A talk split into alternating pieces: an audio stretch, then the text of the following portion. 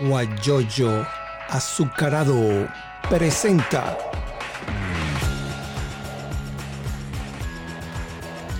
la noticia con Eleazar Benedetto. Bueno, ya estamos en vivo aquí en Instagram, arroba Eleazar Benedetto, y estamos ya pronto a iniciar el programa de hoy, de la mañana de hoy, lunes 10 de febrero. Como les dije ayer domingo, a través de las redes sociales, vamos a conversar con Eudis Giró. Eudis Giró, Eudis Felipe, yo le estaba diciendo que era Eudis del Valle, pues normalmente los orientales siempre colocamos el nombre de la Virgen del Valle, pero más Eudis Felipe Giró. Con él vamos a conversar muchas cosas importantes sobre el acontecer petrolero. El petróleo baja, sube, hay problemas con los trabajadores, ya, ya no hay este, contrato con, de, salud, no solamente él, sino no solamente petróleo, sino también todo, inclusive nosotros, los universitarios, tenemos ese problema. Antes nosotros teníamos seguro y nos podíamos hacer con el seguro hospitalización, pero ahorita para dónde vamos a ir si la situación no funciona en Venezuela. Le damos la bienvenida a este contacto en vivo a través de Instagram con la entrevista y el análisis noticioso con Tomás Castellano, el, de, ya se me había olvidado el nombre, viejo, viejo castellano. Eh, él es un profesor universitario de la Santa María y Carlos Enrique Landaeta Quique, uno de los fotógrafos que está ya mandando allá en, en Anzuategui. Yo recuerdo que una de las primeras conferencias que di como secretario general del colegio la, ofrecí en la Santa María junto con Tomás Castellano. Y allí, eso hace más de 15 años, y allí, allí en esa conferencia yo dije, sin temor a equivocarme, está sucediendo, le saqué, le llevé la cantidad de logotipos de las, de las emisoras y televisores, le dije, bueno, mire, dentro de poco la, la, universidad, el país no va a tener estas televisoras, esta, este y este, la gente se quedó así, los estudiantes, pero bueno, ¿cómo, cómo va a ser eso? Yo creo que se recuerda Tomás Castellanos de, ese, de esa anécdota, ¿no? Que se repitió. Yo saqué eso y, y yo, yo veía pues la situación que, se, que, venía para nuestro país, muy lamentable. Pero bueno, vamos a dejar que sea Felipe Giró.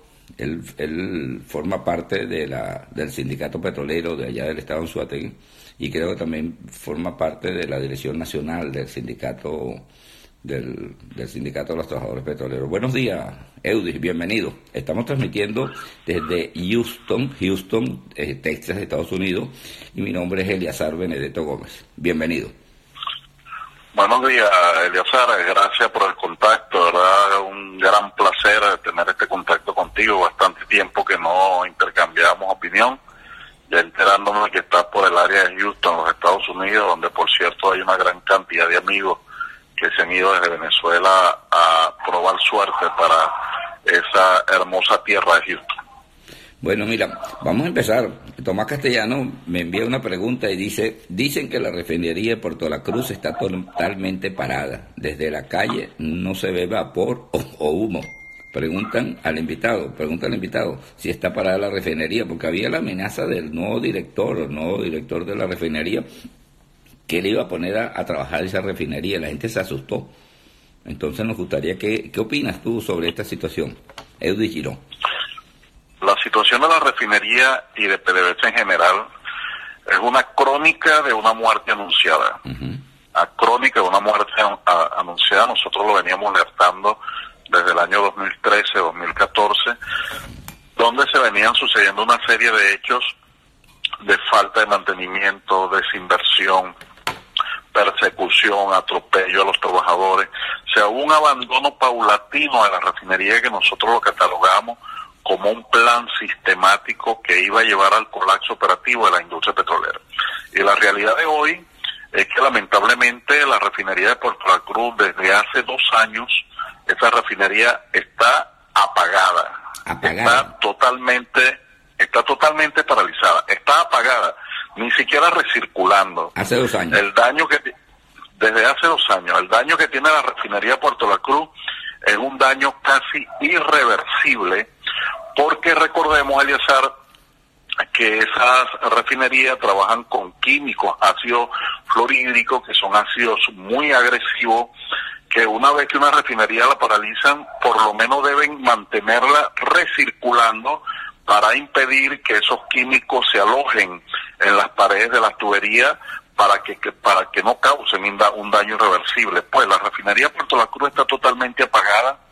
Esa refinería ni siquiera tiene vapor porque la planta eh, que le suministra agua que queda en, en la planta del río Neverí es una planta que no, no se le suministra químico, no hay agua tratada, no se le suministra cloro y el vapor que debe in, e inyectársele a esa planta para mantenerla por lo menos recirculando tiene que ser un vapor seco y al no suministrarle los químicos necesarios entonces lo que produce es un vapor húmedo. Eso ha generado una serie de problemas de, de corrosión profunda en el interior de la refinería que han intentado han intentado eh, poner en funcionamiento esa planta y las fugas que se producen por todas partes son impresionantes. Te puedo decir que además de la planta de, de agua desde el río Neverí, bueno, las calderas están destruidas, la planta de alquilación destruida, las ventiladoras atmosféricas destruidas. Es un daño irreversible, un daño profundo que no hay forma ni manera de cómo poner a funcionar eh, eh, la refinería Puerto La Cruz, que por cierto procesaba cerca de 190 mil barriles de petróleo diario, barriles eh, petróleo mesa 30, que es la dieta adecuada para el funcionamiento de esa refinería y que el día de hoy podemos decir con plena certeza, nosotros que trabajamos en la refinería Puerto La Cruz, yo soy secretario general del Sindicato de Trabajadores Petroleros y miembro de la Federación Unitaria de Trabajadores Petroleros de Venezuela a nivel nacional, esa refinería está totalmente paralizada, no produce ni siquiera un barril de gasolina. Esa es la realidad. Estamos conversando con Edwin Giró, ya saben, él es dirigente del sindicato petrolero de allá de Venezuela y de Anzuategui. Pero sí me llama la atención, creo que tú lo, lo leí en algún Twitter tuyo, donde decía pues que el nuevo director de la refinería iba a poner a arrancar la refinería y tú alertaste a la comunidad, si no fuiste tú, fue algún dirigente petrolero, alertó a la comunidad que eso no se podía eh, arrancar de esa forma porque podía eh, explotar y bueno, y se acaba Puerto La Cruz. Eh, ¿Eso es cierto? Sí, yo hice la denuncia, hice una alerta, inclusive hicimos una movilización hasta las instalaciones del edificio sede administrativo. eh, alertamos a la población, porque recordemos, el asalto, pues conoce bien la zona, alrededor de la refinería está, bueno, la refinería está en el centro de Puerto La Cruz y en los alrededores están bueno, nuestros trabajadores, las comunidades, las delicias, el Pensil, Barrio Mariño, bueno, está rodeada de toda la, la, zona popular y el centro de Puerto La Cruz.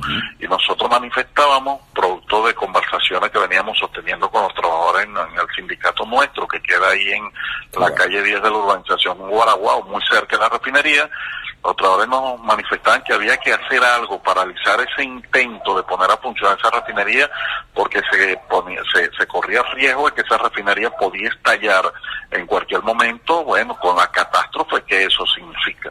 Ahí realizamos una serie de movilizaciones, eh, hubo enfrentamientos con la Guardia Nacional, eh, nosotros le manifestamos a la Guardia que para morir como cobarde por la irresponsabilidad del gerente de la refinería de Puerto La Cruz, el señor Jorge Sicat, que es un improvisado que lamentablemente el ministro eh, Manuel Quevedo de eh, un general que no sabe absolutamente nada de petróleo designó a este a este triste personaje que no es más que un analista de, de, seguridad industrial que no tuvo la oportunidad nunca de ostentar algunos cargos de formación, profesionalización y avance para dirigir algún proceso productivo entre la industria petrolera, entonces se ha puesto a inventar con una planta tan peligrosa como esa.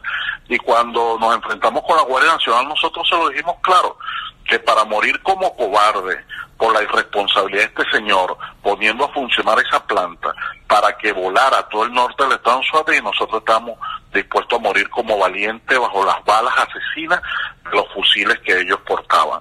Allí, bueno, hubo un momento de reflexión.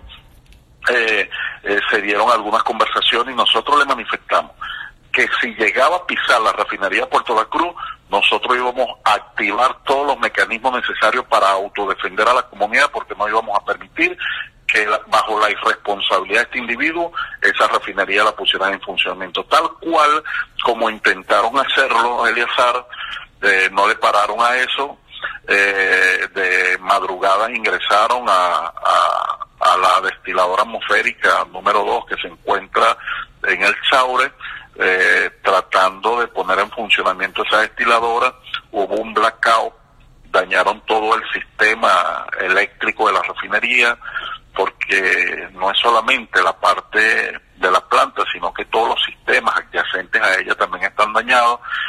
Y bueno, eso produjo que todos los sistemas eh, de automatización, de llenado de combustible, de las plantas, las operaciones, eh, sufrieran un desgaste y estuvo la refinería casi cuatro días sin electricidad. Es decir, es un problema paulatino, los trabajadores salimos a la calle, hicimos manifestaciones, tomamos el edificio administrativo, tomamos la refinería Puerto La Cruz y bueno, al final está, la refinería está paralizada, no hay intento de ponerla a funcionar y la realidad de la refinería Puerto La Cruz es la realidad de la refinería El Palito en el estado Carabobo. Que queda en Puerto Cabello, es la realidad del complejo refinador Paraguaná que procesaba cerca de 900 mil barriles de petróleo diario y que lamentablemente tanto la planta de Espérate, que se fue la...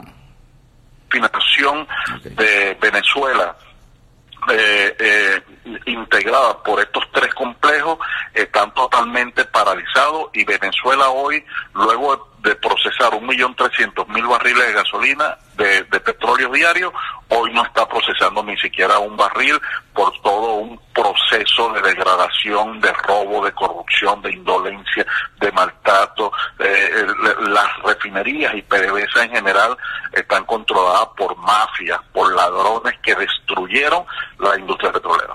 Ahora fíjate, eh, entonces no hay, según lo que tú dices, Paraguaná, el Palí, hacer porque no hay gasolina, no hay alguien que, que, produzca, que, la, que, haya refinería que, ofrezca gasolina en Puerto La Cruz, en Anzuate o en Venezuela. Entonces, en Puerto La Cruz no hay, no hay gasolina, ni en Venezuela.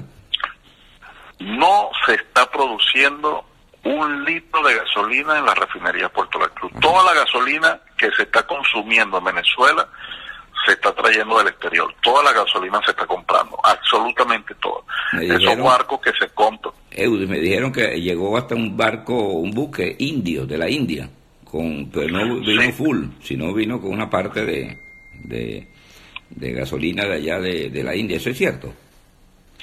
Sí, toda la gasolina que se está consumiendo en el país se trae de afuera, viene de la India, la trae Rexol, viene de, de de otros países. Y la gasolina, y, gastan ese dinero porque la gasolina casi la regalan en Puerto La Cruz, ¿no?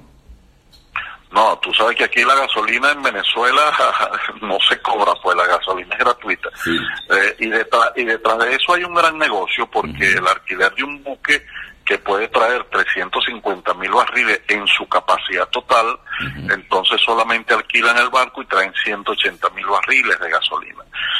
Es decir, es un de sangre que tiene la nación producto de la compra de combustible por la política errada en la conducción de la industria petrolera que puso la industria petrolera en manos de los militares, que desarrollaron toda una política de persecución, de hostigamiento, de maltrato, de represión, de cárcel, y eso por supuesto generó que muchísimos trabajadores se fueran del país. Por cierto, en Houston hay compañeros que trabajaron en los terminales, como el compañero Jesús Delgado, que desde aquí yo le envío un gran saludo a él y a su familia, al compañero Medori, que también está en Houston probando eh, nueva suerte, por cierto, que le, le, ha ido muy bien, que son compañeros que trabajaron en el terminal de almacenamiento y embarque de crudo por donde se exportaba casi el 75% de la producción de petróleo.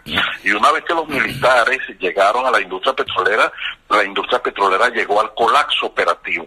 Yo digo responsablemente, como miembro de la Federación Unitaria de Trabajadores Petroleros de Venezuela, que la industria petrolera llegó al colapso operativo. Y yo particularmente responsabilizo al presidente de la República, Nicolás Maduro, que hace apenas eh, eh, tres, cuatro días manifestó que lo tenían engañado, que no sabía qué era lo que estaba pasando en la industria petrolera, y yo le dije, presidente, deja el descaro, deja el descaro, el cinismo.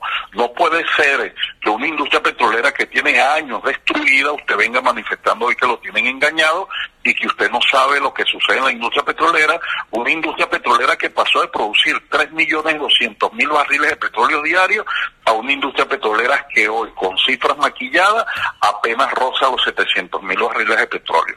Una industria petrolera que tiene todos sus taladros desmantelados. Da lástima ir a la faja petrolífera del Orinoco y todos los taladros que producían petróleo están desvalijados, los canibalizaron, una industria petrolera que fue saqueada.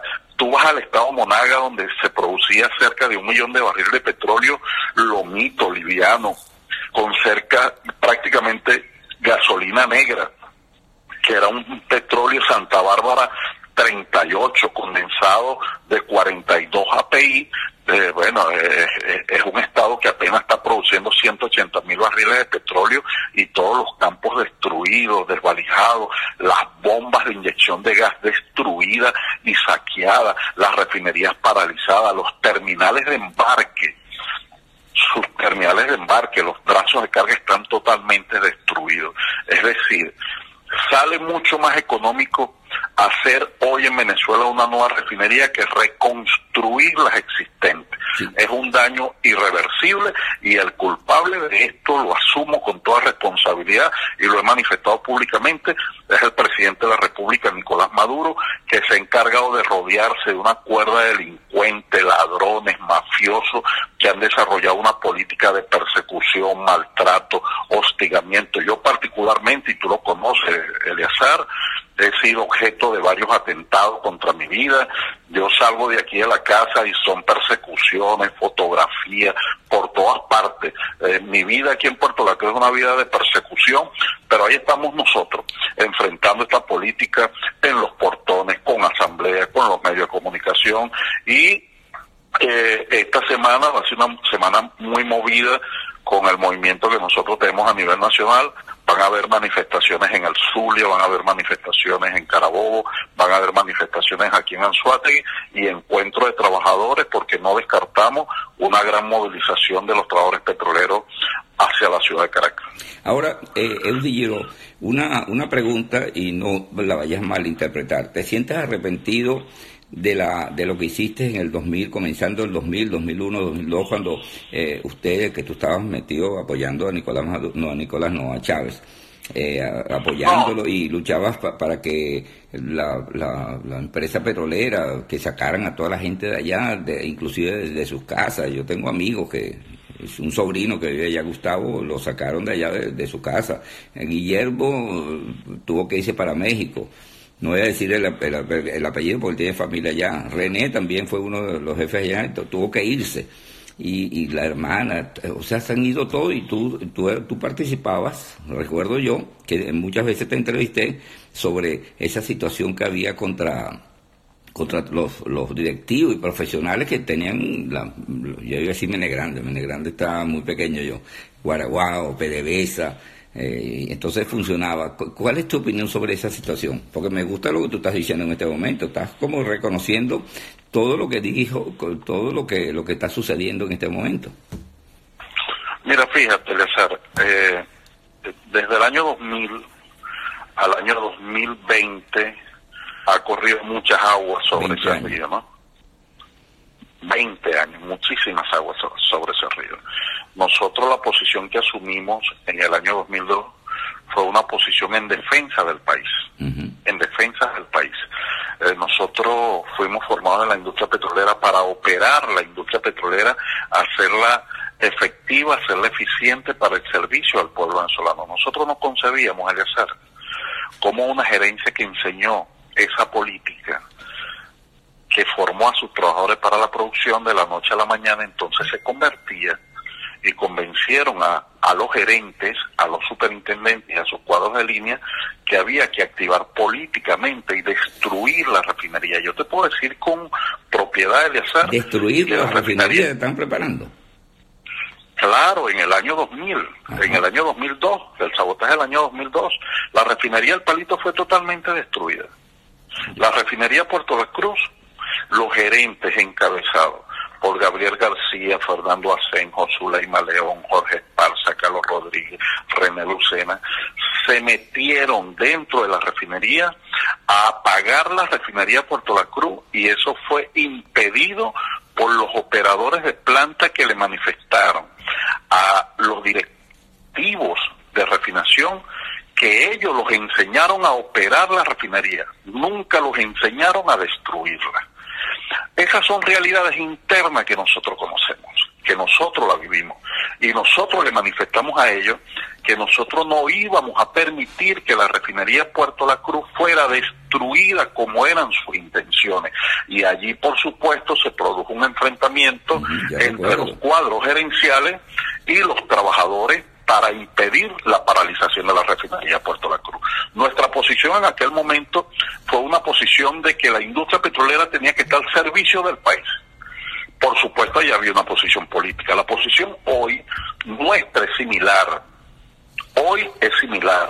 La industria petrolera está destruida y nuestra posición es que esta cuerda, esta parranda de delincuentes que está dirigiendo la industria petrolera tienen que irse y abandonar las instalaciones y allí nosotros vaticinamos una profunda confrontación entre la clase obrera, entre los operadores, los mecánicos, de los electricistas, los instrumentistas, los operadores, contra un cuadro gerencial mafioso que destruyeron la industria, la continúan destruyendo, la están robando, la continúan robando, se roban el combustible, se roban la, la, la, gasolina, la gasolina que se compra se la roban venderla en el Caribe y eso está produciendo un gran daño en el país. Ahorita lo que se plantea aquí en Venezuela es una cruzada para salvar a PDVSA, que significa salvar al país. El país está destruido, la industria petrolera está destruida y la única manera de que el país se recupere es recuperando la industria petrolera porque tú sabes que la industria petrolera es el soporte de la economía venezolana. No hay otra forma de hacerlo. Estamos conversando con Edu y Giro. A mí me llama la atención, ¿no? Porque que personas como tú lo acabas de mencionar, yo los conozco a todos los que acabas de mencionar, que están fuera del país, que ellas se hayan dedicado a, destruirla o a paralizar la refinería, ¿no? Me llama, te respeto tu opinión, pero me llamó la atención, pero tú estabas con ellos apoyándolo para defender la, la, refinería. Ahora, esa misma gente que estaba contigo, que apoyaban a Chávez, ahora resulta que tú estás en contra de, esta gente, te diste cuenta tarde, porque tú, lo, tú, tú lo apoyabas, ¿no?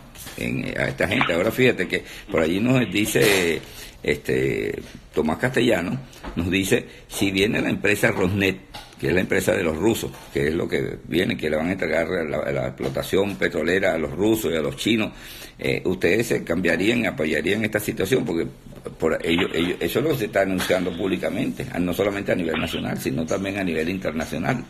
Eudillo. No, Eliazar. Nuestra posición es una posición de defensa de nuestra soberanía. En aquel momento, yo sé, yo te lo digo porque nosotros fuimos autores de eso. Nosotros conversamos firmemente con Fernando Asenjo, con Gabriel García, con Zuleima León, Carlos Rodríguez, René Lucena, y le dijimos en su cara, en plena oficina, ¿Cómo es posible que ustedes que enseñaron a los trabajadores a producir y a mantener operativa la industria, ahora ustedes dan instrucciones para que se la destruyan? Lo que pasa es que es una cosa lo que salía a la luz pública y otra cosa lo que sucedía en el interior de PBS hacia adentro, y eso nosotros lo conocemos. Ahora, con respecto a Rosneft, nosotros, nuestra posición ha sido muy firme. PDVSA y las mafias que dirigen PDVSA, desde el gobierno nacional, están articulados para la privatización y entrega de nuestra industria petrolera. Privatización y entrega, en términos leoninos, para entregársela e inclusive la comercialización del petróleo a las empresas transnacionales como Rosneft, CNPC y empresas de la India. Nosotros hemos venido manifestando. CMPC es de la India. Eh, CNPC es China. China, ok. China. Y Rosneft es ruso. Nosotros hemos venido manifestando muy claramente que nosotros no tenemos problema en un proceso de inversión del sector privado en la industria mm, petrolera. Claro, ¿cómo se hizo? ¿Cómo se hizo? Pero ojo, con respeto y con resguardo a la soberanía nacional. No puede ser de que yo vaya a hacer un proceso de privatización y entonces el mayor accionista en la industria petrolera sean las empresas transnacionales. Eso no se concibe en ninguna parte. Además de eso, entonces entregarle la potestad a las empresas transnacionales para la comercialización del petróleo. Es decir, tú lo explotas, tú lo sacas, tú lo vendes y entonces me pagas. Es decir, hipotecar la industria petrolera por lo que queda de vida. Y eso, fíjate, y, voy a tener la oportunidad de anunciarlo en este programa, eso forma parte de un proceso de poner de rodilla al país más de lo que está. Es decir, aquí no va a haber ni presidente ni Asamblea Nacional que tenga incidencia sobre la industria petrolera porque los dueños de la industria petrolera serían las empresas transnacionales. Y las condiciones, fíjate que eso está tan avanzado, Eleazar, que las condiciones para que ese plan de privatización y entrega de la industria petrolera se dé, es que están colocando como condición que las empresas transnacionales no están dispuestas a cargar sobre sus hombros los pasivos laborales que acarrea los acuerdos contractuales con los trabajadores. Por eso entonces es que eliminan el contrato colectivo petrolero donde están todas las garantías de los acuerdos contractuales que rige la materia laboral entre los trabajadores y el patrono, por eso es que eliminan el psicoprosa, que es el sistema corporativo de salud que le permite a los trabajadores y a su familia tener asistencia médica. El ministro Quevedo tomó una nefasta decisión de eliminar el sistema el sistema de salud, el psicoprosa, los servicios médicos, eh, los trabajadores no cuentan con servicios médicos y ya se han producido cerca de 60 días, de 60 muertes desde que tomó la decisión en el mes de septiembre. Y ellos manifiestan que ese es un privilegio que los trabajadores petroleros no pueden tener. Y nosotros les decimos que el sistema de salud en PDVSA no es un privilegio, porque los trabajadores que laboran en la industria petrolera del mundo, no de Venezuela, del mundo, están expuestos a áreas contaminadas con gases de hidrocarburos. Eso lo sabe todo el mundo porque los componentes del petróleo cuando entran en proceso de refinación, en estado líquido, en estado gaseoso, sus componentes son metales pesados que son dañinos a la salud. Esos metales pesados como el vanadio, como el plomo, el azufre, el manganeso, el cadmio, es la respiración que tienen los trabajadores todos los días cuando pisan una planta petrolera. Y esos, esos, esos tóxicos cuando ingresan al organismo, bueno, te envenenan la célula y las consecuencias de eso es que el trabajador petrolero normalmente te produce cáncer, muere de cáncer, se le destruyen las vías respiratorias, se le causan edema. Es, decir, los trabajadores petroleros que laboran en una planta de la industria petrolera son trabajadores que en el tiempo están enfermos producto de la inhalación de esos gases de hidrocarburos. Entonces la gente dice, bueno, pero es que el sistema de salud en Venezuela está colapsado. Está colapsado para todo el mundo. Lo que pasa es que los trabajadores petroleros están sometidos a unas plantas que están trabajando con químicos, con neurotóxicos que te afectan la salud y tú me contrataste sano porque cuando yo ingreso a la industria petrolera tú me haces una cantidad de exámenes médicos y, yo ingreso, claro, yo ingreso sano a la industria y luego cuando tú me vas a despedir, tú tienes la responsabilidad de hacerme los exámenes para determinar las condiciones que yo salgo. Fíjate que están así que nosotros tenemos el contrato colectivo que anualmente se le tienen que hacer a los trabajadores exámenes de metales pesados en sangre. Esos son porcentajes, que son indicadores que te van manifestando cuál va a ser el estado de deterioro de los trabajadores en el tiempo. Esos exámenes dejaron de hacerlo y tú consigues hoy que las muertes de los trabajadores por falta de asistencia médica son cáncer, edema, paro respiratorio, son todas las características que produce la contaminación con metales pesados en sangre. Entonces, fíjate, ese proceso de privatización que está en desarrollo ya está cobrando sus primeras víctimas, sus primeras víctimas, Eleazar, y los trabajadores lo están pagando con la vida, con los hijos de los trabajadores están muriendo, los trabajadores están muriendo, y están muriendo precisamente porque no tienen asistencia médica, porque la empresa petrolera le ha garantizado a las transnacionales que vienen con el proceso de privatización que esos pasivos laborales ellos se encargan de eliminarlo. Es decir, eliminan el, contrato colectivo porque los trabajadores en Venezuela tienen salarios miserables de hambre porque el contrato colectivo fue destruido, no hay psicoprosa, no hay absolutamente nada, chicos. Nada. Absolutamente nada. Y eso fue una de las y esas fueron una de las condiciones que han colocado las empresas transnacionales para poder ir a un proceso de inversión para, entre paréntesis, recuperar la industria petrolera. Mira, Giró, él es dirigente petrolero, ya estamos finalizando, ya tenemos media hora conversando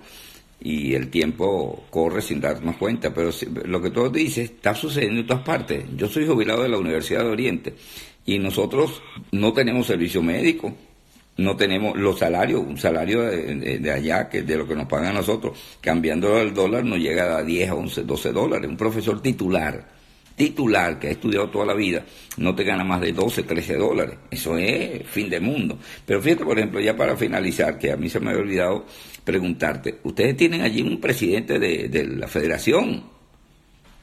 No, no recuerdo el nombre. Él no defiende a nadie. Él, él, él es miembro de la directiva de PDVSA. ¿Cómo, ¿Cómo es el nombre de él? Pues el, el, nefasto personaje de Will Rangel. Will Rangel. Will Rangel. Que, que, es presidente de la federación, pero Will Rangel no es más que la pieza en el ajedrez que tiene Nicolás Maduro para garantizar que los trabajadores no haya conflictos laborales, que ha entregado o ha pactado con las empresas transnacionales y con el gobierno para entregar todos los beneficios a los trabajadores. Un traidor, ese tipo es un traidor, ese tipo entregó todos los beneficios a los trabajadores, ese tipo liquidó las luchas históricas de los trabajadores del contrato colectivo que es el primero que se firmó en el año y un dirigente sindical. Y así como él, me imagino así como él, me imagino que, hay muchos sindicalistas que son así. Es, presidente de la Central Bolivariana de Trabajadores y la política de represión que existe en Petróleo de Venezuela es bárbara, Eleazar.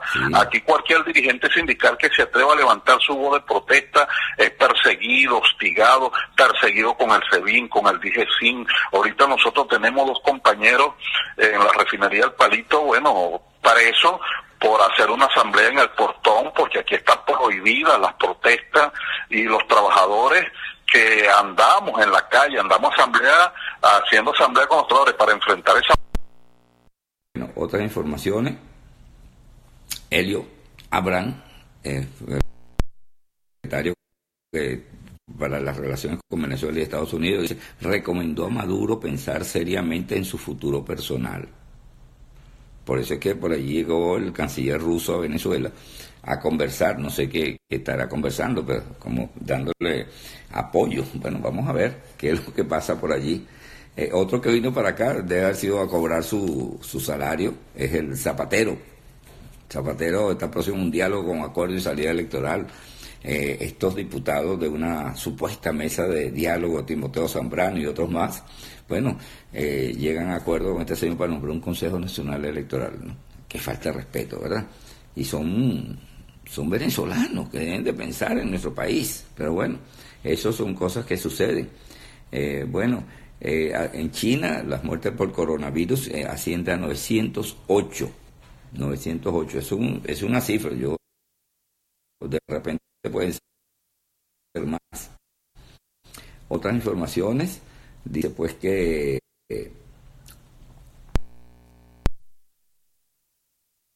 de, leyendo, algunas informaciones, el presidente de El Salvador busca forzar al Parlamento para que apruebe préstamos contra el crimen organizado. Eso es en El Salvador. Más informaciones. Eh, bueno, fíjense por ejemplo, ¿no? usuarios en las redes sociales se quejan por la restricción del servicio que se registra en un horario distinto al de los racionamientos eléctricos que padecen los, los zulianos, yo no digo los zulianos, hubo entre sábado y domingo en Venezuela un bajón total de electricidad, bastante, bastante, bastante. Y entonces eh, las cosas que, que suceden de, de, un bajón de electricidad en, en varios, varios estados de nuestra querida Venezuela. Eh, Fernando Soto, nuestro amigo, tenía una radio allá, se tuvo que venir para acá. Él dice que Estados Unidos debería sancionar a Zapatero. Yo pienso lo mismo. Bueno, este, aquí, aquí, bueno, aquí está la, situación. en, el apagón en al menos 24 sectores de la ciudad de Maracaibo. Mientras Freddy Brito, ministro de Energía Eléctrica, informó en Twitter que avanza en la recuperación de Termozulia con la incorporación de tres unidades del sistema eléctrico que aportan 340 megavatios. Eso uno lo lee y no lo cree. Bueno, hay otras informaciones, por ejemplo, la nota eh, positiva dice Fabiola Berto, la venezolana detrás de la película Klaus, nominada al Oscar la película Klaus de Netflix, España y Spatean. No solo fue un éxito durante la temporada de Sembrina, también destronó a Disney eh, de los BAFTA y el próximo domingo desafiará la categoría en el premio Oscar a la mejor película. Eso fue ayer. Eh, bueno, Fabiola Berton egresó de la Universidad de los Andes en, como licenciada en artes visuales. Felicitaciones a nuestra paisana, compatriota de ella. Bueno, otras informaciones. El país de España dice que Rusia apuntala el vínculo con Venezuela y tensa el pulso con Estados Unidos. Moscú busca más influencia y reposicionarse en América Latina con nuevas relaciones con México, desafiando a Washington. Eh, Guaidó, presidente encargado de Venezuela, diciendo la agenda internacional permitió que explicáramos al mundo la amenaza que representa la dictadura. Tenemos su compromiso de avanzar en una solución. Por allí anda rodando de que Guaidó regresó a Venezuela. Eso son, este, esa es una video del año pasado cuando él fue y vino, cuando regresó a Venezuela. Y entonces, bueno, lo están colocando y la gente lo reproduce. Ya llegó Guaidó a Venezuela. Eso es mentira, eso es falso. Ese es el grupo de dos que anda inventando cosas. Así que no caigan en esas en, en esa, hasta reproduciendo eh, noticias falsas. Aeronave de PDVSA sancionada por Estados Unidos habría despegado hacia República Dominicana. Bueno, aquí dice, por ejemplo, que, bueno, hablando un poco, comentándole algo de lo que decía Edu para sobrevivir la revolución en Venezuela abandona décadas de control sobre el petróleo ante una grave crisis económica. Maduro está permitiendo que empresas extranjeras se hagan cargo de las operaciones diarias de sus campos petroleros y es una ruptura con los principios, con los principios básicos de la revolución socialista. Eh, lo estamos leyendo textualmente de la patilla. Otras informaciones del grupo, bueno, por aquí tenemos eh, al navío, que es otro portal de noticias, ha llegado a Maduro le recomiendan no tomarse a la ligera la amenaza de Trump. No voy a pensar que con este señor que llegó Zapatero se va a solucionar todo. Bueno, las efemérides de hoy, para concluir, se funda Santa Lucía del Tuy, allá en los Valles del Tuy, en 1621. Simón Bolívar es nombrado dictador del Perú en 1824. Nace Martín Tobar y Tobar, pintor venezolano, en 1827. Muere Alexandre Puskin, 1837, poeta, dramaturgo y novelista ruso, fundador de la literatura rusa moderna.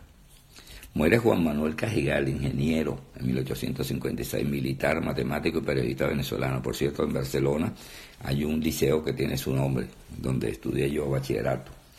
Nace Guillermo Trujillo Durán en 1878, poeta, periodista venezolano. Eh, nace Bertolt Brecht, 1898, dramaturgo y poeta alemán. Se crea la primera división de fútbol de España, conocida como la Liga se diseña y establece el escudo nacional en 1954. Eh, otra información, muere Shirley Temple en, el 2014, actriz y diplomática estadounidense. Estas son algunas de las informaciones que quería compartir, la efeméride. Vamos a darle la bienvenida a M. Dávila,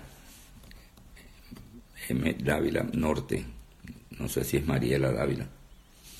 M. Dávila lo voy a anotar por acá para que no se me olvide. Dávila, eh, M. Dávila. Eh, hay otra que se llama Oli 55031 que también se unió y así llegamos al final. Muchas gracias por esta sintonía. Nos vamos y le agradecemos haber participado con nosotros. Buenos días y que, le, que tengan un feliz inicio de semana. La noticia con Eleazar Benedetto.